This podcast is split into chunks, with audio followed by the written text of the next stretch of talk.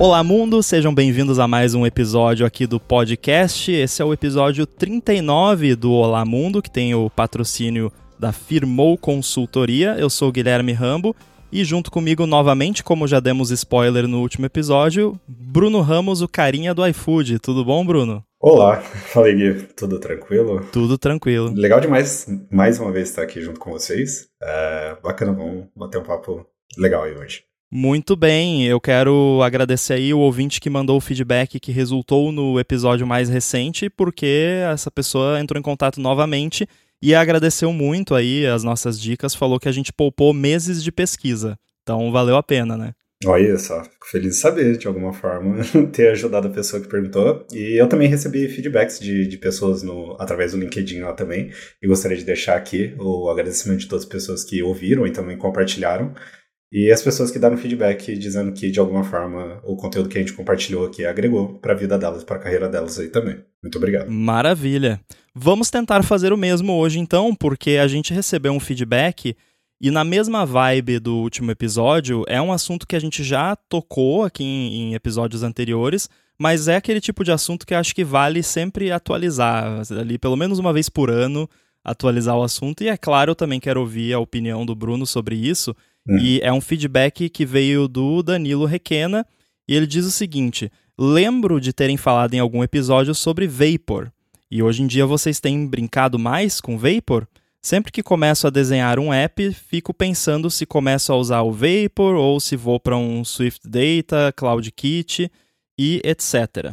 Então eu acho que a gente consegue destrinchar esse tema aqui, porque para você que trabalha no, numa empresa, eu acho que isso acaba não pegando tanto, porque, enfim, você está envolvido mais na parte de front-end do app em si, Sim. mas você também é developer e, como todo developer, você pensa ali, pô, se eu fosse fazer um, um app aqui, o que, que eu iria utilizar para se eu preciso de um back-end?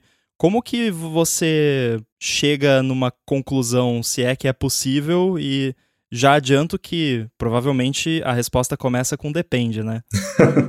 Vamos lá, acho que. Nossa, essa é uma pergunta muito boa. Eu gosto muito de, desse tipo de assunto. Eu acho que ao longo desses últimos quatro anos que eu tenho ficado um pouco mais próximo sobre o tópico de Swift no, no Sever, é, eu acho que evoluiu muito, assim, tem um amadurecimento muito grande das ferramentas que existem. É, no caso que ele citou sobre o Vapor aí, no caso. É uma comunidade muito grande hoje, você encontra muita informação, tem uma excelente documentação. E o que eu responderia nesse caso é o clássico depende. Uhum. Mas eu vou tentar trazer um pouco para a experiência pessoal que eu tenho com esse tipo de ferramenta. Eu acho que é extremamente positiva, tá? O depende, eu não vou nem falar um pouco sobre ah, contexto de empresa, contexto de, de N coisas, assim.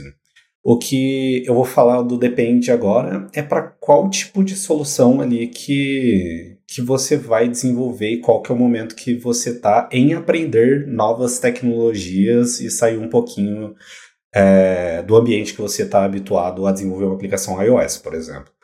Por que, que eu comento isso? Ah, eu já tive exemplos é, de aplicações que eu criei pessoais utilizando as duas tecnologias. Teve uma aplicação que eu criei, que eu coloquei em produção, que eu tanto tive o back-end dela desenvolvido em Node.js, que era tecnologia que eu estava habituado a desenvolver na época. Eu conseguia desenvolver uma solução server de forma bem tranquila, estava bem familiar ali com, com o framework na época. E depois, por curiosidade, vendo a evolução do Vapor, por exemplo, eu fiquei bem curioso como que seria desenvolver essa mesma aplicação utilizando o Vapor e também tive uma experiência incrível, assim. Uh, e aí eu acho que daí vale a gente comentando um pouquinho depois sobre as diferenças mesmo, entender os trade-offs que a gente vai ter sobre os ambientes, que tem vários inúmeros trade-offs no meio dessa história. Mas, assim, pessoalmente dizendo, por experiência de ter colocado aplicativos em produção utilizando uma linguagem mais convencional, que seria ali o framework do Node.js com JavaScript, e também utilizando Vapor, utilizando Swift e, e todos os seus, seus plugins ali, suas libraries e, e middlewares que existem dentro dele que são extremamente fáceis também de utilizar. Uh, acho que é isso. Para começar o assunto, eu vou jogar essa experiência pessoal assim que eu tenho. E as duas foram muito positivas, assim. Então acho que né, a partir disso a gente pode começar a utilizar. E igual você comentou, acho que parte da pergunta ali também do feedback que é sobre entender os trade-offs, é, sobre utilizar um Swift Data com CloudKit. Esse sim eu vou levar a mérito do depende no contexto do app em si, porque eu acho que tem algumas coisas a serem levadas em consideração do que, que você está tentando resolver. Uhum. Porque quando a gente fala sobre uma aplicação no server, ela resolve inúmeros problemas, seja para desenvolver um, um, uma aplicação mais completa, um core mais do seu produto, ou para desenvolver uma ponta, que seria um, um BFF, alguma coisa do tipo, aí cada um tem o seu contexto, que daí tem inúmeros e inúmeros trade-offs também. Uh, e do que você comentou sobre ah, eu trabalhar, tá nesse contexto aqui do iFood, que é uma aplicação mais consolidada, numa empresa, um time de engenharia muito maior, assim, descarta totalmente. Assim, é impossível eu chegar com uma proposta aqui e falar assim, vamos começar a utilizar uma stack de Swift para back-end, assim, isso é impossível. Então acho que assim, vamos começar uh, esse episódio com, com essa bomba aqui. Acho que daí a gente pode explorar um pouquinho sobre cada um desses pontos que eu fui comentando aqui também. É, eu acho que a pergunta do Danilo vem de uma perspectiva de desenvolvedor independente, né? Um time pequeno sim, que sim. é realmente bem focado em plataformas da Apple e tal. Eu acho que ainda falta muito para Swift no servidor se tornar algo viável numa empresa genérica, digamos assim, né? Que não seja tipo um, uma software house relativamente pequena que faz coisas para as plataformas da Apple, portanto, já tem talentos ali que manjam de Swift, porque eu não vejo nenhuma vantagem específica em você adotar Swift num back-end a não ser o fato de que, para quem, como nós aqui, como o Danilo, já manja de Swift, já está acostumado, Sim. já tem conforto com aquilo. E eu já adianto que, para mim, esse é o. Assim, essa é a vantagem número um de usar Swift no, no back-end. Para mim, pelo menos, é justamente essa familiaridade e conforto mesmo de diminuir o peso de você ficar fazendo aquele context switching, né? De eu tô aqui no meu app, eu tô escrevendo Swift, daí eu dou Command Tab, vou pro Visual Studio Code e tô escrevendo TypeScript ou, ou JavaScript. Porque eu também, por muito tempo e, e até agora, eu uso bastante backends baseados em Node.js, ou mais recentemente, bastante também baseados no serviço de Cloudflare Workers, que é no, no Edge, né, no CDN, e uhum. aí é, é, o famoso, né, serverless, que é uma palavra da moda e tal, mas na prática é bem parecido com Node.js, tem até umas APIs parecidas. As APIs são mais parecidas com o que você tem num Chromium, né, num WebKit da vida, o JavaScript Core, essas coisas. Então você tem lá a API de fetch, por exemplo, né, para você fazer chamada HTTP, tem WebSockets, todas essas coisas. E o meu maior problema ainda com a questão de usar Swift no servidor, e aí eu quero ver se você concorda, é que o deploy ele ainda não é tão liso quanto é com, por exemplo, um Node.js que eu faço de olho fechado, assim, tipo, Sim. subir lá um negocinho no DigitalOcean, que é o, o meu host de, de preferência, coloco o Docker, crio uma imagem, já tenho até vários projetos aqui que eu posso só copiar e colar e, e mudar ali os parâmetros e dou um git push e o negócio sobe, sabe? E, e Vapor, você consegue um setup parecido, mas o maior problema que eu tenho, na verdade, com o deploy de aplicações Swift no servidor é o tempo de build. Porque se eu vou fazer deploy, eu gosto muito de usar Docker no, no meu deploy, porque você consegue subir lá, sim, fica tudo isolado, você mantém, contém ali, por exemplo, eu não gosto de expor o servidor Vapor para a internet. Né? Eu gosto de expor ele só lá dentro da máquina via Docker e aí eu vou ter uma outra imagem de Docker que é um Nginx que vai fazer o proxy para ele e por aí vai. Então eu gosto de fazer um setup mais bonitinho, digamos assim. E aí você pode ter várias instâncias, aquela coisa toda. Porém, o problema é assim. Eu vou pegar uma máquina lá da DigitalOcean que, sei lá, de 10 dólares por mês, ela vai ter sabe, uma CPU e 1 GB de RAM. E aí você sabe que coisa Swift, o tempo de compilação não é dos melhores, Sim. mesmo num M1 Ultra, M2 Pro Max, né? Não é muito rápido de compilar. Aí você imagina compilar uma aplicação Swift complexa com todas as dependências que Vapor é um, um framework grande, né? Vem Sim. ali o Swift Neo e várias coisas por trás. Imagina você compilar tudo isso com uma CPU e 1 GB de RAM não é bonito, demora muito. E você não pode subir um build do seu Mac que você fez direto no seu Mac, porque né, o seu Mac é um Sim. Mac e o Linux Sim. é Linux. Exato. Então, eu acho que. E aí, eu estou falando do ponto de vista de uma pessoa ignorante na área, porque realmente eu só faço isso como hobby ou para coisas minhas que aí até dá para dizer que é mais profissional, assim, mas é, é o mínimo que eu preciso saber para fazer o que eu preciso fazer, porque eu não sou developer back-end, eu sou developer de apps front-end. Mas talvez tenha um jeito de fazer o build da imagem do Docker local e fazer o, upload da imagem pronta, mas aí também vai ser um upload meio grande, né? Aí cada deploy você vai ter que mandar lá, sei lá, 500 mega de coisa para o servidor, aí também já cria uma barreira.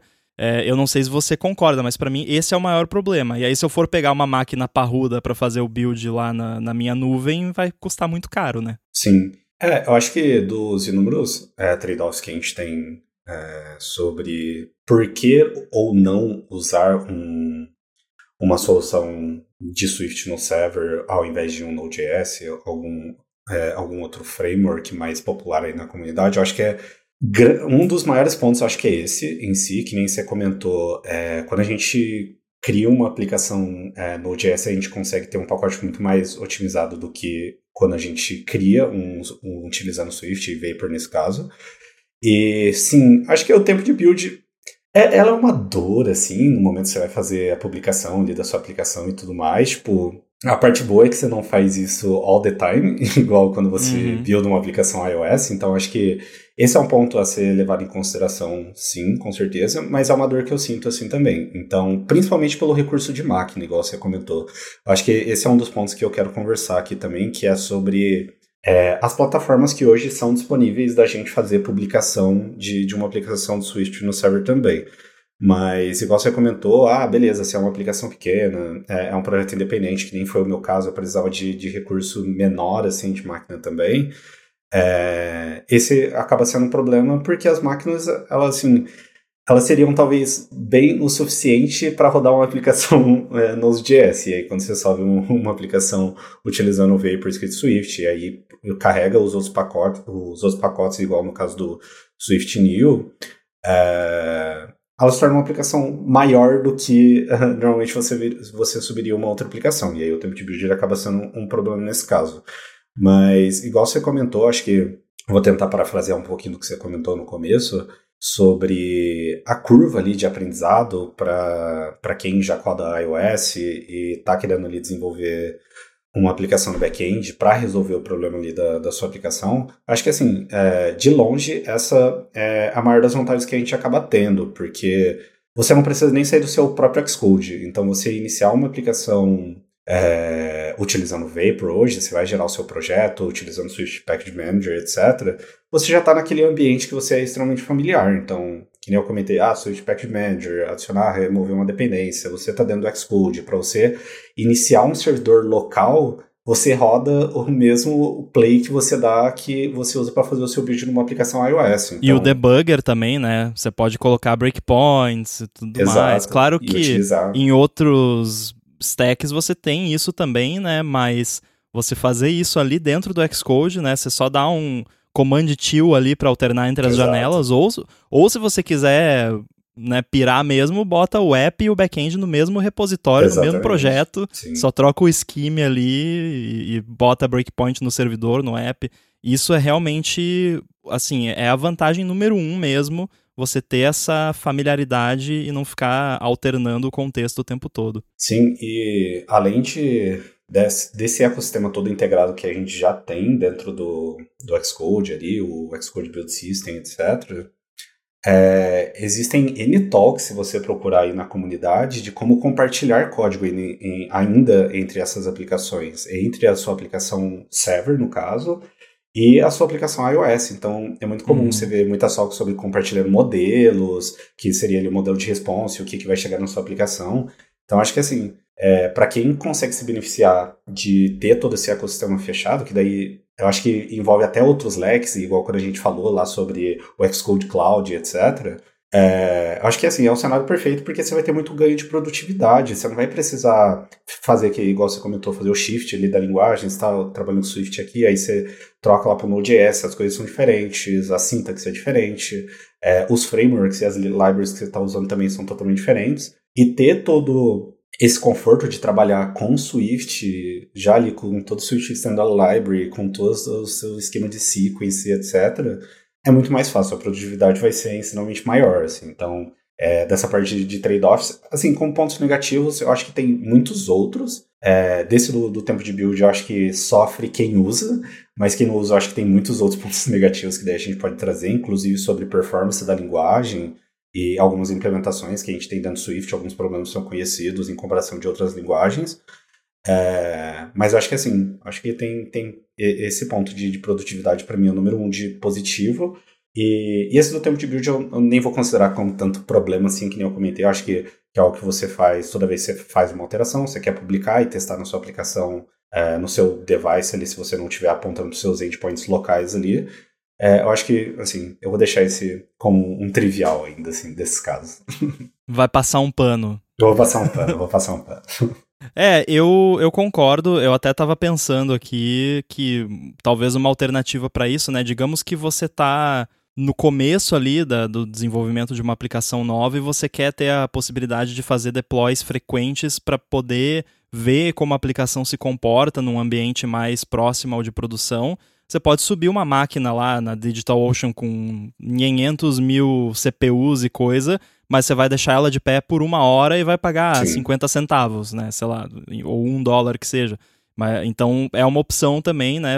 Sobe lá uma máquina parruda só para você fazer os seus deploys iniciais para ver como tudo funciona em produção e depois você mata isso e sobe a máquina mais simplesinha que vai ficar duas horas compilando, mas não vai custar um rim no final do mês, né? Sim, com certeza. É, trazer um pouquinho pro meu contexto de desenvolvimento, assim, que eu curto, é sempre usar, é, tipo, no momento ali de desenvolvimento, e normalmente como esse projeto só eu trabalho, é, eu nem costumo deixar um servidor, tipo, de stage, homologa, alguma coisa assim, eu costumo testar muitas coisas locais, eu acho que, assim, a produtividade disso também é, é muito legal, tipo, ah, então usando no simulador ou no meu device físico, buildando a aplicação diretamente, eu aponto para o meu servidor local e faço as aquisições tudo lá, assim eu ganho toda a parte de debug que a gente estava comentando aqui e tal, acho que fica bem simples assim também. Eu normalmente tenho três configurações. Eu tenho uma configuração local, que aí eu rodo via Xcode mesmo. Sim. Uma configuração local de Docker, que aí eu rodo no Docker no meu Mac, que aí já é basicamente como vai ser em produção. E aí a de produção, de, de fato, né? Então geralmente eu tenho essas três. Aí a, a essa local zona mesmo é, é para development, você está rodando ali e tal. Essa segunda é mais para testar o setup do Docker e ver se está compilando certinho, se está subindo os serviços que tem que subir, se tem alguma diferença de comportamento, que é outro ponto que a gente pode comentar mais também. É, e aí o de produção é o que vai para o servidor. É, concordo. E aí, por, por, isso que eu até comentei de, de, passar um pano, porque acho que tem alternativas que não necessariamente. Ah, é algum padrão, é o jeito certo ou errado. Acho que daí vai de, de cada contexto ali, de cada pessoa que está desenvolvendo e de, de cada time ali que está fazendo a, a sua aplicação. E aí, junto, indo pro, talvez para uma parte um pouquinho separada, mas que está totalmente relacionada a, a, ali o processo de desenvolvimento utilizando esse tipo de solução, teve uma vez que eu vi uma talk sobre uma empresa, inclusive essa mesma conferência não vou lembrar de cabeça agora qual que é, mas inclusive que tem uma talk sua muito boa falando sobre trabalhar com, com MVC, acho que é Multiple View Controllers o nome da sua talk. Many View Controllers foi na Dot Swift em Paris. Isso. E aí, nessa mesma conf, teve uma talk de, de uma pessoa que trouxe uma talk falando sobre uma arquitetura que eles estavam utilizando para os times ter autonomia de desenvolver os seus próprios BFFs, e aí cada time, beleza, é, como que era a arquitetura do, do que ele trouxe. É, imagina que na sua empresa você tem um, uma aplicação server é, que seja desenvolvida em Go, em Node.js, sei lá o que que seja, C Sharp, Java, enfim. E os BFFs, que são os serviços que a aplicação se comunica ali dentro de partes da sua aplicação, elas eram desenvolvidas utilizando soluções mais próximas do desenvolvimento front-end, da stack de front-end. Então, uhum. existiam BFFs escritos em Swift e existiam BFFs escritos em Kotlin. Assim, esses times de front-end conseguiam dar manutenções nesses BFFs, é, que daí seriam cada um com a sua familiaridade ali de linguagem, e as BFS comunicariam com, com o servidor, com, com as outras aplicações ali da empresa, externo ou interno. É, quando eu, assim, eu, assim, eu não vou falar o, se isso é certo ou errado, assim, eu acho que é um overkill gigantesco, mas é um contexto. E quando eu assisti aquilo, uhum. eu fiquei, caramba, cara. É, é isso, assim, tipo, além de todos os trade-offs que já são conhecidos sobre, ah, se eu sou um dev que eu sempre codei soluções server, nunca utilizei Swift, é um grande problema, essa curva de aprendizagem, conhecer o ecossistema, enfim. Mas existem esses contextos que empresas utilizam também, que eu fiquei, caramba, cara, que coisa genial, assim, tipo, muito legal no primeiro contato, mas assim, deve ter inúmeros desafios de se manter isso. Mas eu não sei se você lembra dessa talk, assim, eu achei muito interessante. Eu lembro, eu lembro até que na época eu compartilhei com o pessoal da, da firma, que na época eu ainda trabalhava numa empresa, e aí a, a, a gente já tava nessa vibe de começar a implementar BFF lá, e essa talk ajudou bastante a, a direcionar como a gente ia fazer isso. Só para quem talvez não sabe ou não se lembra, BFF é Backend for Frontend, né? não é Best Friends Forever. Uhum. Embora a sigla seja convenientemente né, de duplo sentido, mas é um, um, proxy, né, um servidorzinho que, em vez do seu app iOS, por exemplo, fazer chamada direto no back-end, ele passa por esse BFF que pode ser usado para traduzir chamadas, traduzir ali respostas, requests de uma forma que mantém a compatibilidade com o app, mesmo que alguma coisa no back-end quebre ou, ou que precise sim, sim. de algum formato diferente entre iOS, Android, web, por exemplo. Mas eu, eu achei interessante o que eu estava pensando agora. Você falou sobre isso ser overkill, e eu concordo que na maioria dos casos deve ser. Mas o BFF mais simples possível é um que simplesmente pega o request pe e pega a resposta do back-end e faz o proxy entre um e outro, né? Não precisa Sim. fazer nada de fato. E eu tava pensando que hoje em dia você bota lá no chat GPT uh, o spec da API e fala, gera um BFF em Vapor, e eu garanto que ele faz isso. Tenho certeza que ele faria, sim, concordo. É. E, ah, e quanto a isso também, tipo, Uh, esse foi só esse contexto porque a gente está falando de Vapor, mas existem outras soluções que são conhecidas que você consegue fazer algo muito similar, como GraphQL e etc. Então, uhum. uh, esse é um dos contextos assim que eu olhei sobre uma forma que a galera estava trabalhando com, com Swift no server. Fiquei, caramba, que, que interessante, assim. É mais uma alternativa de se pensar quando você está desenhando uma, uma arquitetura da, de uma aplicação distribuída. Assim. Então, acho que, que, que é legal assim, também trazer esse ponto. Eu vou fazer também agora uma proposta muito louca aqui, talvez, mas algo que você pode fazer com uma aplicação Swift no servidor, em Vapor, por exemplo, é fazer deploy num Mac na nuvem. Sim. E Sim. a gente aqui na Gigahertz tem, inclusive, agora uma aplicação em Vapor que roda lá no Mac Stadium. A gente tem um Mac Mini M2 Pro. E essa aplicação, ela tá gerando transcrições de todos os episódios dos podcasts. Caramba, então é uma aplicação Vapor que se comunica, ela usa o Whisper e ela é baseada naquele Whisper.cpp, que é uma implementação nativa, que roda nativo no Mac, usando o Core ML, usando a Neural Engine, todas essas coisas maneiras. E eu já tinha feito uma ferramenta de linha de comando para fazer isso que eu testei no meu Mac aqui, e tinha já esse Mac lá fazendo algumas coisinhas. Pô, vamos fazer deploy no, nesse Mac, né? Já está rodando no Mac mesmo. E aí, nesse caso, a aplicação Vapor roda nativa no Mac e pode até chamar APIs que só tem no Mac, como por exemplo, usar lá o Whisper.cpp que usa Neural Engine, Core ML, todas essas coisas. Então, você aí que tem algum tipo de uso para essas tecnologias, claro que aí o custo é muito maior, né, mas dependendo do seu projeto vale a pena você investir nesse servidor lá, o Mac Stadium tem várias opções, algumas são mais caras, outras mais baratas, mas é mais caro que um, um, VPS, tipo uma DigitalOcean ou um Linode da vida, mas tem vantagens, né? Por exemplo, se eu não me engano, o Sketch, aquele app de é, gráficos né, 2D no, no Mac, eles fizeram uma versão na nuvem do Sketch que ele roda o, uma engine do Sketch num Mac na nuvem para prover ali a interface e a renderização no navegador exatamente como seria no app nativo. E eles resolveram isso com uma aplicação na nuvem que roda num Mac. Esse episódio do Olá Mundo tem o patrocínio da Firmou. A Firmou oferece serviços de contabilidade consultiva e gestão financeira, e ela é especializada em startups, desenvolvedores, profissionais liberais, além de pequenas e médias empresas. Então, para você aí que está pensando em desenvolver para as coisas da Apple, por exemplo, a Firmou resolve todo o rolo que é abrir ou manter a sua empresa com a operação que recebe dinheiro de fora, toda a parte de tributação e por aí vai. E ela, além de oferecer aqueles serviços de contabilidade do dia a dia, atua como uma mentora financeira para você e para sua empresa. Quem me conhece, inclusive, sabe que eu tenho uma empresa que produz software e vende software nas plataformas da Apple, principalmente para clientes de fora. Então todo o recebimento aí vem em dólar e afirmou é que faz toda a operação para mim de garantir que está tudo sendo feito de forma legal, que todos os tributos estão calculados corretamente e eu consigo receber o dinheiro de fora sem ter nenhum tipo de problema. E eu tenho também sempre disponível o pessoal da Firmou para tirar qualquer dúvida. Então, sempre que surge aí qualquer dúvida, posso fazer isso? É melhor fazer assim? É melhor fazer assado? Qual banco que é melhor?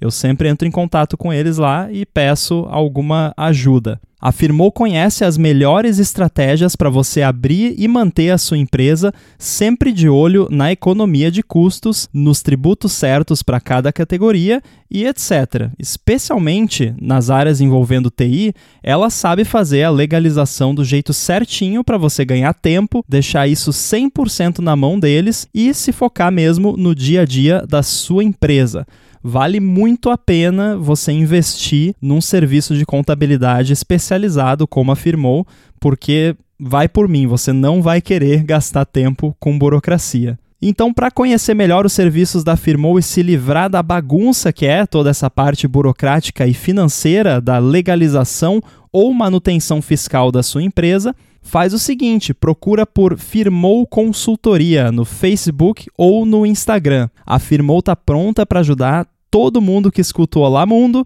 independente da sua necessidade. E a gente tem certeza de que ela vai resolver tudo para você, assim como ela faz todos os dias aqui, tanto para mim, Rambo, com a minha empresa, quanto para a Gigahertz, porque a Firmou também cuida aí da contabilidade da Gigahertz. Então, mais uma vez, Firmou Consultoria no Facebook ou no Instagram. Muito obrigado a Firmou pelo patrocínio do Olá Mundo e literalmente aí todo o apoio que eles dão a Gigahertz. Sim, aí eu acho que daí é o cenário perfeito, né? Você tem uma aplicação é, Swift, Script Vapor, que roda no Mac e você poder utilizar não só todos os recursos que a linguagem oferece, também poder usar é, recursos ali dentro do sistema também. E, e, esse daí é um ponto que, que eu queria trazer aqui para esse episódio, para a gente discutir. A gente já deu um spoiler aqui de ah, não, uma máquina mais, mais é, com menor recurso, e aí utilizando Linux. Esse daqui eu acho que é um ponto legal da gente trazer, e talvez nem todas as pessoas saibam, e talvez vendo nos release notes da linguagem Swift, o porquê que o Swift hoje suporta é, rodar em outros sistemas operacionais além do Mac, né? Uhum. Então, hoje você tem suporte do, do Swift rodar no Linux, você tem suporte do Swift rodar no Windows, e eu acho que um dos motivos disso, desse suporte existir, é, entre outros, mas esse daqui é um grande nesse caso, é poder ter aplicações rodando em servidor utilizando a linguagem Swift. E, e aí eu queria ver com você aqui, então, uh, acho que a gente já, já conversou um pouquinho disso, mas e aí, o que, que, você acha de uma aplicação Swift rodando no, no, Linux aí, ou em outro sistema operacional, e como que, que isso funciona, assim, de certa forma? Pô, eu acho muito legal, primeiro, que isso é possível, né? Eu lembro que o Windows foi algo que demorou bastante para rolar, mas hoje em dia já é relativamente estável e eu sei até que existem aplicações aí em produção de né, front-end para o usuário que usam Swift no Windows e até para Android rola também. Então Sim. isso, poxa, é muito legal ter essa possibilidade. Eu já fiz umas brincadeiras com Swift no Linux, que é um. Eu não lembro agora o nome do, do framework, mas era um, uma library até. Acho que nem dá para chamar de framework, era uma biblioteca bem simples que alguém fez que fazia o bridge entre Swift e uh, GTK, né, que é aquele framework uhum, de sim. user interface no Linux. E aí eu consegui criar lá uma aplicaçãozinha simples para Linux que eu escrevi tudo em Swift e tinha lá uma janelinha com botões, com né, controles nativos do Linux e tudo mais. Então eu acho isso muito legal e para quem já tem o conhecimento da linguagem, você ter acesso a isso eu acho muito maneiro. O meu sonho, que eu acho que é o sonho de muita gente que programa para as plataformas da Apple, seria não a Apple. Isso seria o ideal, mas eu acho meio impossível de acontecer. Mas seria a Apple abrir o código do SwiftUI. Então, isso seria, assim, no mundo com unicórnios e fadas, isso seria o ideal. Mas eu acho que talvez se eles conseguissem separar o que provavelmente já é meio separado, mas deve ter ali alguns couplings que eles precisariam quebrar, mas separar a camada de DSL do SwiftUI do que de fato gera lá o attribute graph e transforma isso numa UI. Se eles pudessem abrir isso para que você pudesse, por exemplo, criar um back-end novo para SwiftUI que em vez de gerar ali uma view num Mac, gera uma view no GTK no Linux, por exemplo, ou Sim. gera HTML.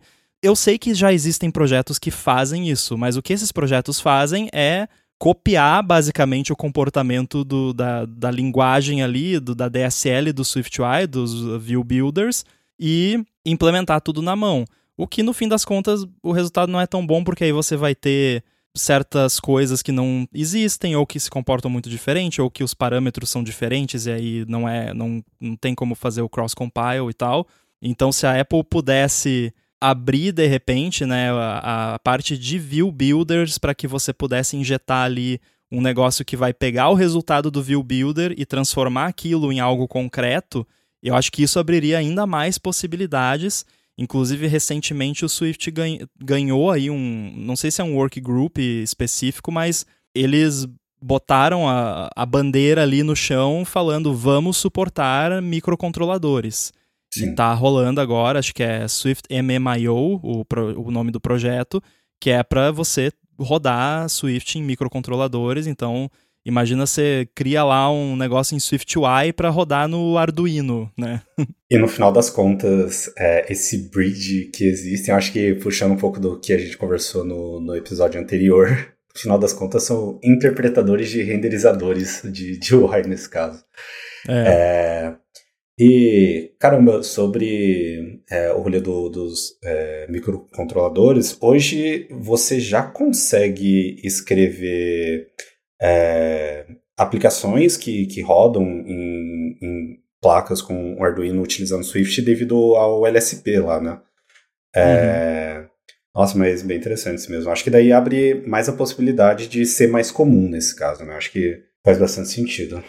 O WebAssembly também tem um projetinho que, de novo, não lembro o nome, se eu achar eu boto o link, que eles pegaram o Swift, fizeram compilar para o WebAssembly e aí você cria lá umas paradinhas com uma DSL muito parecida com o SwiftUI e ele gera uma página web. E aí você tem lá state, você tem ações, você clica e coisas acontecem e você escreve tudo em Swift. É, eu acho que parte de toda essa popularização e evangelização do Swift em, diferentes plataformas, assim, além do, do ecossistema da, da Apple, é, é notável como a linguagem como um todo evoluiu também. Acho que foi a partir de 2018, 2019, eu não vou lembrar de cabeça quando é, ofereceu suporte para o Linux. É, o do Windows, eu me lembro que foi em 2020, é, foi acho que 2020 ou 2021 ali na, a partir da, da versão 5.4 do, do Swift. Mas acho que assim, toda vez que, que a gente tem essa possibilidade de integrar com o novo sistema e abrir possibilidade de de criação de novas aplicações, uh, quem ganha muito é a própria linguagem, né? Com, com diferentes ferramentas, é mais pessoas trabalhando. Eventualmente você tem pessoas que trabalham utilizando outras linguagens de programação, outras plataformas também, é, fazendo parte dessa evolução da linguagem. Assim. Então acho que que, que isso é bem benéfico para a comunidade iOS como um todo, assim, também. É, com certeza.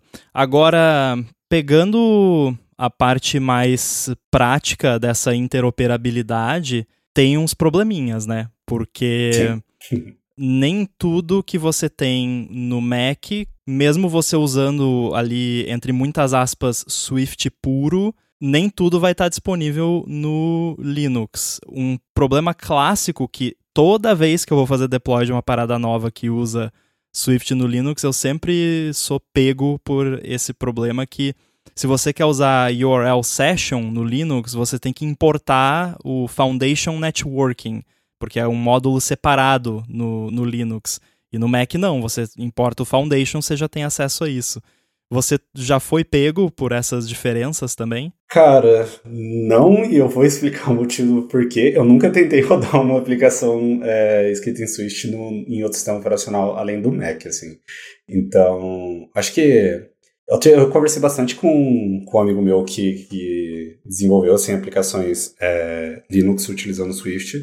Ele comentou bastante sobre essas limitações, assim, das próprias bibliotecas ali dentro do, e das APIs é, do Swift. Então, assim, eu não vou conseguir argumentar por não ter trabalhado para uma aplicação Sim. rodando Linux especificamente. O lance que você falou das bibliotecas é interessante, porque a gente tem um ecossistema de packages maravilhoso, né, no Linux, no, aliás, no, no Swift, no, no Linux também, né, tem o, o apt lá e tudo, mas é, é, são poucas, assim, que realmente tem um suporte a Linux. E aí, claro, tem certas coisas que não fazem sentido, né? Sei lá, você tem uma biblioteca que faz uma table view boladona em Swift lá. Tá, não faz sentido você ter isso pro Linux, porque é uma parada que vai usar UIKit, SwiftUI. Agora, você tem lá, sei lá, um, uma biblioteca que é um cliente para uma API da OpenAI, por exemplo. E aí, sei lá, pode ser que tenha, pode ser que não tenha. Eu sei que tem aí algumas que são bem populares já em Swift, mas eu não fui olhar se elas suportam Linux. E aí é o tipo de biblioteca que eh, eu não vou, né, criticar os mantenedores, porque eu mesmo nunca penso em Linux quando eu tenho alguma biblioteca que eu abro o código lá, só que as minhas, a maioria, é bem específica de Apple, então não faria sentido. Mas sei lá, digamos que eu crie lá uma biblioteca que é uma, um cliente de uma API aberta provavelmente eu não ia lembrar de Sim. colocar suporte a Linux. E não é tão difícil, sabe? Assim, principalmente para esse tipo de biblioteca, que é só fazer chamada HTTP, é basicamente você dar lá um if os linux import foundation networking e declarar que você suporta Linux no package.swift. É basicamente isso. Né? Aí, claro, se você usar mais coisas do Foundation, tem algumas questões de formatter que não funcionam do mesmo jeito, mas no geral é isso. E aí você bota lá um Dockerfile para rodar os seus testes no, num Linux ali no Mac e, e fechou. É basicamente isso. Mas, infelizmente, muitos packages não fazem isso. É, eu acho que daí entra um dos pontos negativos de também criar aplicações servidor é, utilizando Swift. Assim, né? Eu acho que é, e aí, você, no caso de você querer hospedar isso num, numa máquina Linux e não necessariamente ter é, os recursos de todas as libraries e frameworks que, que você teria se você criasse para Mac. Assim. Então, além da vertente de, de todos os desafios de, de performance, enfim, de curva de aprendizagem e, e também de infraestrutura, hoje nem tanto, mas acho que é assim quando o Vapor apareceu, pelo menos as primeiras vezes que eu vi ali em 2018 que eu comecei a testar, é, essa questão de, de ambiente, infraestrutura era muito mais limitada do que hoje a gente tem para hospedar um, uma aplicação server escrito Swift. Dentro dela você também tem esse outro desafio que seria onde a plataforma você iria publicar ela, né? no caso é, do Linux nesse caso, assim. Mas eu acho que faz bastante sentido. Um pouquinho, voltando um pouco para a parte do, do Vapor ali, que foi da onde que a gente partiu é, essa conversa e esse episódio aqui como um todo, Acho que valeria a pena também a gente conversar um pouco sobre as ferramentas que o Vapor e as facilidades que o próprio Vapor oferece para quem está criando uma aplicação servidor. A gente comentou sobre a familiaridade, aí puxando um pouquinho para a parte do Swift, é, a gente conversou um pouquinho do, do Xcode também, mas eu acho que tem alguns pontos que talvez quem nunca tenha desenvolvido para back-end é, ou tá dando seus primeiros passos, tá querendo estudar, mas fica pensando, pô, como que seria uma conexão com um banco de dados? Eu teria que escrever tudo isso utilizando strings literais, como eu aprendi lá na, na faculdade, ou aprendi lá no meu curso técnico, ou até mesmo o que eu comentei dos middlewares dentro do Vapor para você autorizar é, fazer uma autenticação de usuário, poder fazer alguma validação ali com os parâmetros que foram passados numa request. É, eu acho que valeria a pena, talvez, a gente conversar um pouquinho disso. Eu não sei se tem algo que você queira conversar antes, mas eu acho que vender um pouquinho mais essa parte que os benefícios que o Vapor traz para você desenvolver uma aplicação server para Switch também seria interessante para quem está ouvindo isso pela primeira vez aqui também. E para deixar bem claro, esse episódio não foi patrocinado pelo Vapor, até porque não é, o, não é uma empresa nem nada, né? Mas Exato. é porque realmente é a ferramenta canônica aí de, de Swift no servidor Cara, eu usando o Vapor mais recentemente, eu percebi o quanto que ele amadureceu desde as outras vezes que eu tinha usado, porque não tinha async await em Swift Sim. quando o Vapor começou. E isso resultava numa API que eu achava muito ruim de utilizar, porque era baseado lá, né? É, era baseado em futures e, e promises, Sim. e aí você tinha que ficar dando map, flat map em tudo, e aí ficava aquela Pyramid of Doom, né? Não era bem ruim assim, eu não gostava de usar, mas aí agora com o Async Await tá maravilhoso assim, ainda mais para quem como eu e você a gente está acostumado a usar Node.js que já tem Async Await, né? O JavaScript já tem isso há bastante tempo. Obviamente não funciona do mesmo jeito exatamente, mas é uma coisa bem parecida e você poder escrever ali de uma forma linear é maravilhoso. Então, hoje em dia, só o fato de você fazer tudo em async await, para mim já é um ponto muito bom. A parte também de você não precisar ficar se preocupando com serialização e desserialização da, dos dados, né? Então, Sim. ah, eu quero um endpoint que eu faça uma chamada, ele me manda ali um, um objeto, sei lá, usuário, que vai ter nome, idade e algum ID e eu vou salvar no banco de dados e vou retornar ao usuário. Cara, é simples, você define uma struct lá que você vai adotar codable e aí no Vapor eles têm um protocolo que chama content, que Sim. é para você definir que isso pode ser transmitido via request e response. E aí você escreve o seu código normalmente, né? Você não precisa aprender ali como que eu decodifique e tal. E a própria modelagem que eles fazem do, do request e, e response, que você só dá um try e aí pede ali para pegar, decodificar um objeto do tipo tal desse parâmetro que pode ter vindo tanto no corpo do request ou pode ser um parâmetro que está na própria URL. Tudo isso é muito bacana e realmente facilita mesmo para quem não manja nada de back-end e só quer ter um, uma API simples ali para o seu app. Ele abstrai muito bem, eu acho, essa, essas coisas todas. E, e também a modelagem que eles fazem de erros e, e, e, respostas HTTP que você só dá um throw ali dentro do, do seu request, da, daquele método que está lidando com o request. Você dá um throw acho que é abort o nome do erro, e aí tem um inam lá com todos os tipos de erros HTTP. E aí você só bota lá, ah, foi um bad request ou foi uma coisa que não foi encontrada, e daí ele já retorna. Você não precisa saber os códigos de erro HTTP de cabeça, né? Ele faz tudo isso para você. Sim, é, eu acho que do, do, que você comentou sobre a, como era escrito o framework anteriormente com Promise, eu concordo bastante. Até que quando eu resolvi, de fato, fazer algo para colocar em produção, é, foi quando teve a, a implementação da 508. E a experiência é muito similar, assim, do, do ponto de dor que você trouxe, que é, é durante o início da minha carreira eu codava C Sharp, assim. Então, em C Sharp também a gente já tinha 508 há muito, muito tempo, e no JS, utilizando alguma library como Express, é, você também já tem isso. E Assim, quando você che... aí quando eu falei, pô, vou tentar entender o que, que é o Vapor, tentar entender como que funciona ali uma aplicação server utilizando Swift, e você lida com todas essas features, promises, e tem que fazer todo aquele map, enfim, todos os problemas que você acabou comentando. Falei, putz, isso aqui fica, além de ter os desafios de infra, ter ali toda a questão de, de plataforma, acaba sendo um pouco complexo ali também eu fazer a minha aplicação, mas aí com, com a SQL8 acabou tornando muito mais fácil, você tem uma sintaxe bem limpa do que, que de fato está acontecendo, igual quando você troca ali os seus, é, suas closures ali por, por chamada syncs ali, entre aspas, com a SQL8 dentro de uma aplicação iOS, acaba sendo ah, o mesmo resultado ali.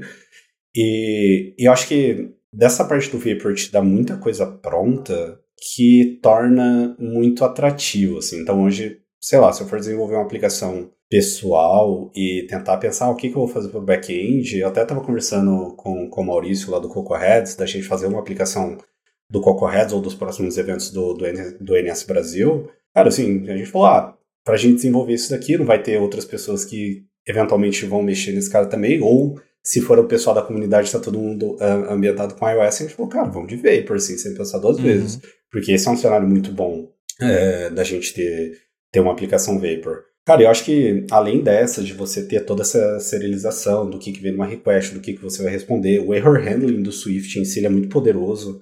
É, você Sim. ter toda essa vantagem de uso também dentro do, é, da sua aplicação no server. Você também tem outros pacotes que te dá muita coisa pronta. Então, que nem eu acabei comentando, de você fazer uma conexão com o banco de dados, utilizando os próprios é, frameworks que tem dentro do Vapor, cara, é muito fácil você fazer uma conexão com o banco no SQL ali. Você, você basicamente só vai passar, você não vai se preocupar em pô, passar toda a conexão, enfim, você só vai precisar passar a domínio, porta, login, senha da, da sua base e pronto, você tem tudo isso abstraído, todo o resto da comunicação, todos os drivers, vou dar esse nome super antigo, drivers, é pronto do, do lado do Vapor, assim. Então, é, acho que, que acaba sendo bem simples também. E a forma também como você registra todas as suas rotas é, da sua aplicação, o contexto de aplicação que você tem, caso você precise estourar alguma exceção, pegar algum contexto de servidor, alguma coisa do tipo, ambiente,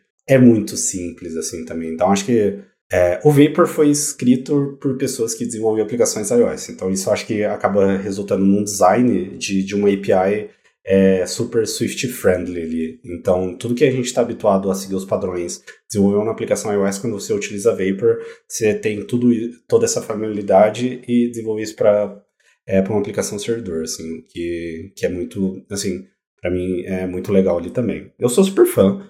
É, e mais uma vez, não está sendo patrocinado, que eu acho que não. Esse episódio pelo pessoal do Vapor. Existem sim outras opções é, para você desenvolver, outros frameworks para você desenvolver a aplicação server utilizando Swift, mas eu acho que daí Vapor, desde 2019, assim, pelo que me lembre, é, é, a maior que, que a gente tem. E eu acho que daí entra muito a questão que a gente comentou no episódio anterior, falando sobre suporte da comunidade. A documentação do Vapor é excelente, assim. Eu adoro Sim. a documentação deles. É muito, assim, é muito completa para tudo que você precisar fazer. Inclusive, tem a parte de documentação que é desenvolvida e mantida pela própria comunidade também, quando feito é, novos pacotes, etc., o que torna é, ainda mais completa. Uh, mas, assim, claro que existem os seus contextos e talvez a gente pode falar um pouquinho dos drawbacks, assim, também, que a gente acabou comentando alguns, mas eu acho que a gente poderia reforçar alguns outros aqui também. Primeiro, eu quero trazer aqui um último upside, né, que, que é uma coisa que é o que tem feito eu adotar mais o, o Vapor ultimamente, agora que a maioria dos obstáculos foram superados né, aquela questão de sintaxe que eu falei, né, o fato dele ser uma solução canônica também, né, assim, nada contra quem, quem quer ter outro framework ou quem usa outro framework, tudo bem, né, é bom ter uma diversidade, porém, eu acho que não há motivos para se usar outro framework além do Vapor se você quiser fazer Swift no servidor, porque é a solução canônica. A própria Sim. Apple já usa isso lá internamente tem muita gente trabalhando em cima, tem muito pacote, né? Coisas como suporte a push notification, com suporte a live activity, todas as novidades de né, complications e tal, já tem lá no a biblioteca do Vapor para isso. Suporte a queues, né, workers, se você quiser rodar ali um processinho em background para mandar, por exemplo, push notification, mandar e-mail, essas coisas. Suporte a serviços da Apple, você tem biblioteca que você consegue conectar a sua aplicação Vapor no CloudKit, por exemplo, para autenticar o usuário ou para né, interagir com os dados do usuário no CloudKit. Então tudo isso é muito bacana, mas para mim, assim, o número um do que me faz querer adotar mais o, o Vapor uh, em relação a, por exemplo, Node.js e coisas parecidas que eu estava usando antes, é que a qualidade do que eu produzo é melhor. Porque como eu sou um desenvolvedor Swift barra coisas da Apple profissional, o meu código tende a ser mais profissional. Como eu não sou um desenvolvedor back-end Node.js, nem JavaScript nada profissional, o código tende a ser de menor qualidade, porque eu não conheço todas as boas práticas de, sei lá, não sei se existe protocolo em JavaScript ou como que testa, eu não sou bom nessas coisas e, e poderia aprender, mas é, né, o nosso tempo é limitado, então eu prefiro adotar o Vapor hoje em dia, onde eu consigo usar todas as boas práticas que eu já sei dos apps que eu faço e aí eu posso só aprender o que é diferente com relação a rodar no servidor. Não preciso aprender ali as minúcias da linguagem, de como você faz uma interface, um protocolo, um teste unitário, esse tipo de coisa. Fora né, poder compartilhar código também e não precisar ficar trocando de contexto o tempo todo. Eu acho que canonicamente, assim, copiar um pouco do que normalmente você usa, mas, cara, acho que essas são as principais vantagens e e o Vapor em si, que nem eu comentei, eu acho que tem, tem vários pontos ali, principalmente pela documentação, pelo suporte. Inclusive, eu estava pesquisando aqui enquanto você estava respondendo, que eu lembro que no SwiftOrg tinha documentações referentes ao Vapor, assim, realmente tem.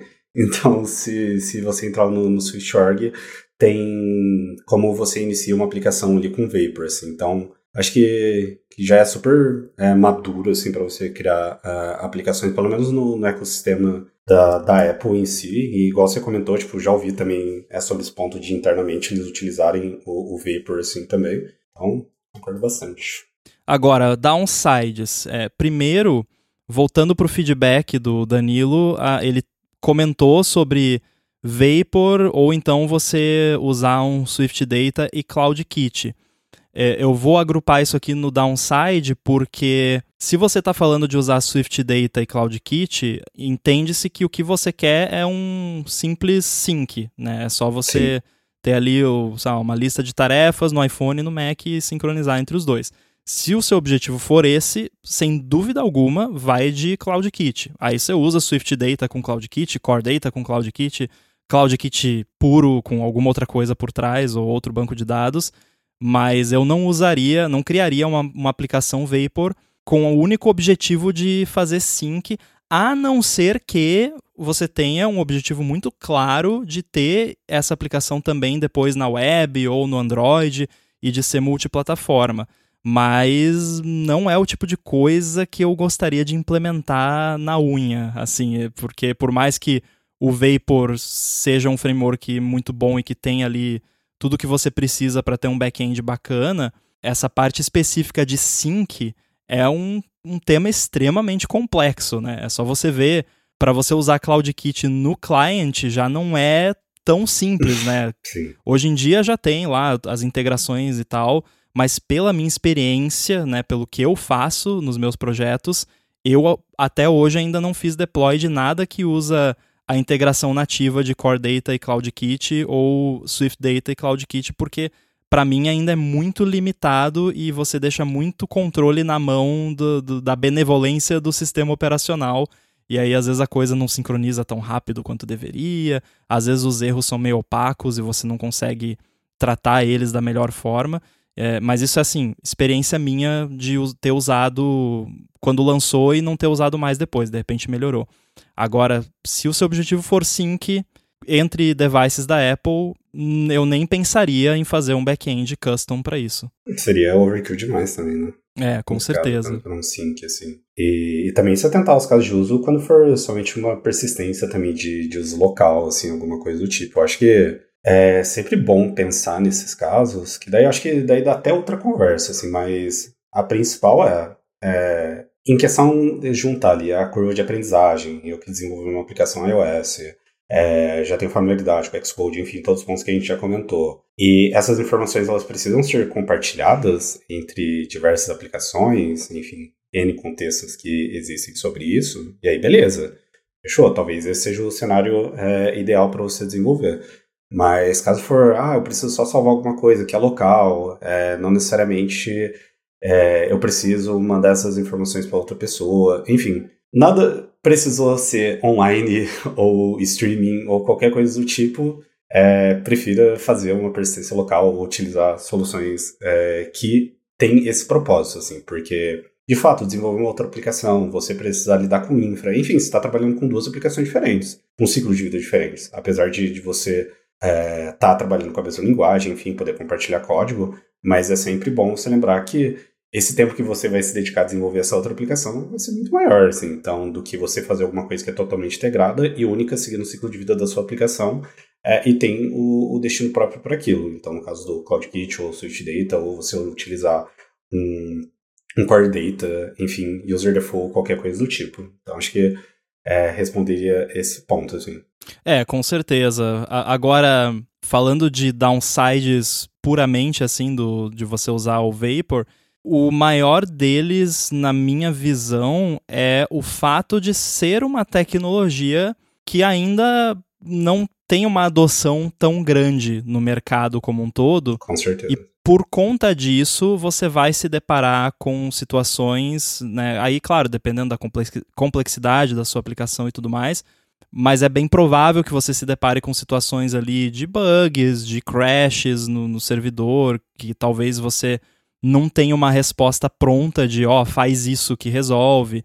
Talvez uma coisa que acontece com frequência em aplicações de back-end é você ter que se comunicar com algum serviço externo. Se você vai usar lá um AWS, um S3 para armazenar arquivos, né? Provavelmente você acha alguma biblioteca Swift para fazer isso, mas se for um serviço menos conhecido ou de repente a biblioteca Swift não é oficial da Amazon, por exemplo, ou é, mas foi feita para usar em app iOS e não em back-end, aí você não consegue usar diretamente. É, e aí eu dei só um exemplo, mas enfim, pensa aí nas N APIs de terceiros que você poderia querer se comunicar no back-end, que inclusive é um uso muito comum de back-end, é você fazer um proxy entre o app e uma API de terceiro que você não pode chamar direto do client, né? OpenAI, por exemplo, né, que está na moda agora, muita gente usa chat GPT, essas coisas no app, não é saudável você chamar a API diretamente do seu app, porque você vai estar tá expondo chave de API, essas coisas. Sim. Então, é, eu acho que para mim o downside maior é esse, é de você não ter tanta coisa pronta, principalmente para se comunicar com serviços externos, que se você estiver usando Node.js, qualquer serviço que você usar, qualquer um, eu garanto, assim, vai qualquer serviço que você usa que tem uma API, vai ter uma biblioteca em Node.js que implementa boa parte, se não toda aquela API. Agora, para Vapor, talvez você tenha que implementar por conta própria, o que também não é o fim do mundo, né? Na maioria Sim. das vezes, mas vai te dar ali um trabalhinho a mais que é bom você saber que você vai precisar fazer isso. É, tem. Esse eu acho que é o principal ponto que eu também ia comentar, eu até vou trazer um caso de uso disso. É... Eu lembro que eu precisava fazer uma integração com é, com as APIs do SoundCloud, para fazer a publicação e a apresentação dos episódios do meu podcast no, no site do podcast que eu acabei desenvolvendo. Inicialmente eu comecei a fazer é, utilizando Vapor.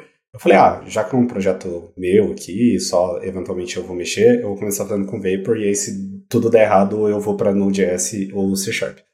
é, e aí, beleza, é, eu comecei escrevendo, e aí toda essa integração com o SoundCloud em si Tipo, eu fui pesquisar como fazer integração e aí eu via, ah, para C Sharp, para Java, para Node, você tem uma biblioteca que já faz toda essa integração, você vai precisar passar as suas chaves, qual que é o... A, enfim, só as configurações do, do seu perfil.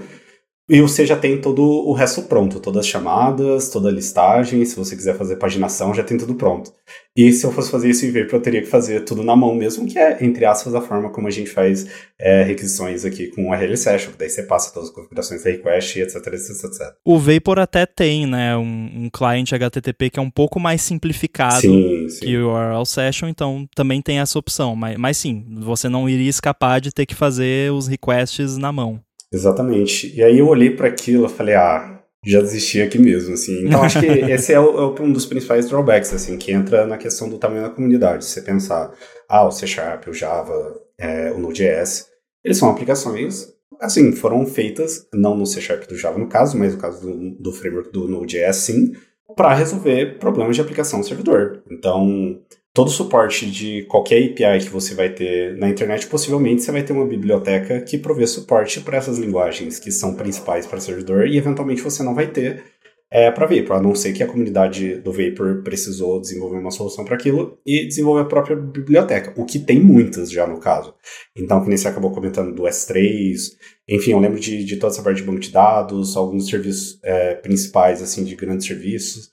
É, você já tem tudo isso pronto. É, então, você adiciona lá uma biblioteca, enfim, e consegue fazer toda a sua comunicação sem precisar escrever o seu próprio código para chamar, as APIs diretamente é, desses serviços. Mas, assim, mais uma vez, como a comunidade acaba sendo muito menor, provavelmente é uma porcentagem extremamente pequena em comparação das aplicações servidores que a gente tem publicadas para todas as aplicações que a gente tem na Terra hoje, é, é um recorte muito pequeno. Muito pequeno para uma comunidade muito pequena em comparação dessas outras comunidades. Então, assim, acho que esse daí acaba sendo o principal drawback, assim, é, para mim, que seria dessa parte do suporte, além de ter uma documentação completa e tudo mais, mas vai ter casos que são específicos do seu negócio que provavelmente você vai lidar com uma barreira que você não vai ter uma resposta. E você teria essa resposta muito mais fácil, talvez numa pesquisa muito simples no Google ou ali no, no chat GPT, que já te daria até com snippet de código tudo pronto, se fosse no caso do, de, de Node.js. Assim. Então, é, esse para mim acaba sendo de longe assim, o principal drawback é, em comparação de ah, vou precisar, é, vou utilizar Vapor ou não vou utilizar alguma outra linguagem que eu já estou acostumado, que faz mais, é, já é mais madura para uma aplicação servidor.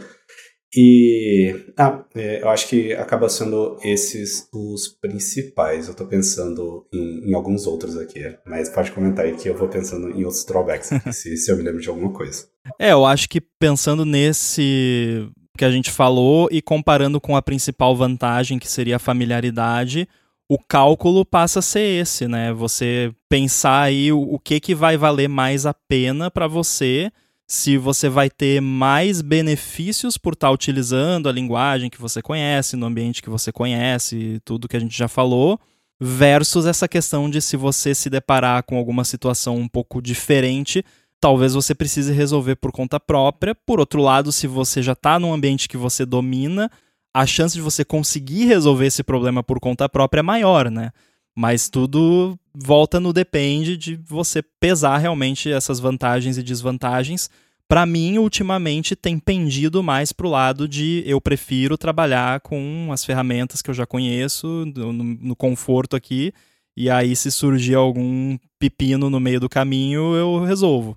Com certeza. Ah, e isso pensando para uso pessoal, assim, trazendo para o mundo corporativo como um todo, acho que daria para a gente entender sobre vários drawbacks que isso teria, assim. Sim.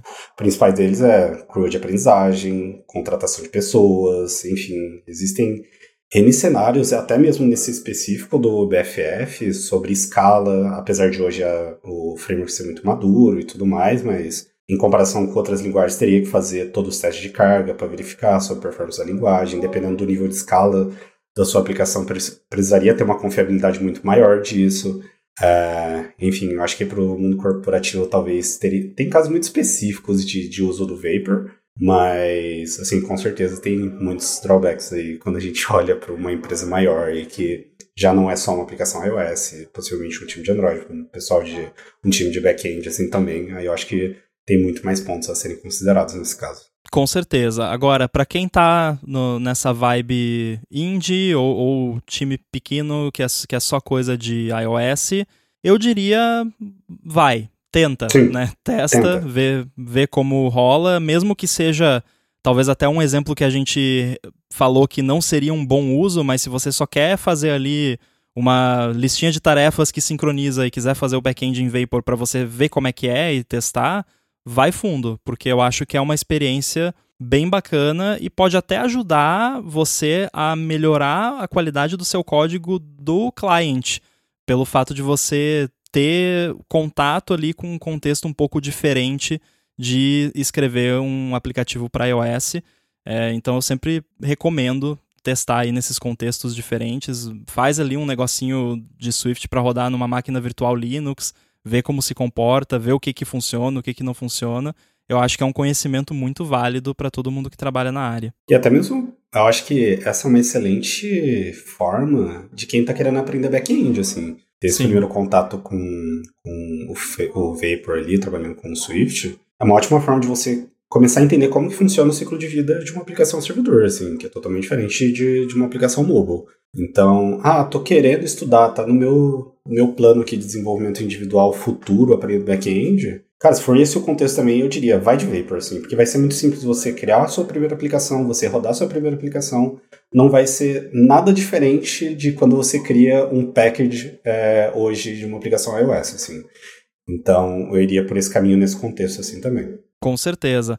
Bom, espero que a gente tenha conseguido responder a dúvida do Danilo. De novo, quem tiver dúvidas, feedback, sugestões, manda pra gente lá no gigahertz.fm feedback manda aqui pro Lamundo que a gente bate um papo. Inclusive, se tiver perguntas específicas pro Bruno, pode mandar que a gente traz ele de novo aqui uma hora dessas. É, semana que vem, aliás, daqui duas semanas o Boom vai estar tá de volta já no próximo episódio, então Quero agradecer, Bruno, aí a sua disponibilidade, a sua ajuda e sempre que precisarmos a gente vai estar tá te chamando. Com certeza, foi um prazer imenso aqui. Obrigado mais uma vez por é, lembrar aqui de mim para trocar esses papos aqui. Eu comentei, escuto o Olá Mundo desde os seus primeiros episódios, também eventualmente escuto os outros podcasts aqui da, da Gigahertz também. Sou grande fã do, do trabalho de todos vocês e tá, é, de certa forma, aqui participando para mim é, é, muito legal. E também sempre compartilhar com a comunidade, eu sempre curto é, fazer isso. Eventualmente vocês me veem lá no, no meu podcast ou no Coco Heads aí, sempre compartilhando alguma coisa. E, e muito legal também a, o feedback que a galera deu da, da minha participação aqui também. Fico muito feliz. E, cara, com certeza, tiver algum assunto aí que eu consiga agregar de alguma forma, é um prazer imenso estar aqui de volta. E também fica o convite. Você já participou algumas vezes lá do, do Build Failed, mas vou deixar o convite aqui pro Boom. Bom, eu vou te chamar também no, nas redes sociais para você participar lá do, do Build Failed, lá, que a gente tá devendo de gravar um episódio juntos também.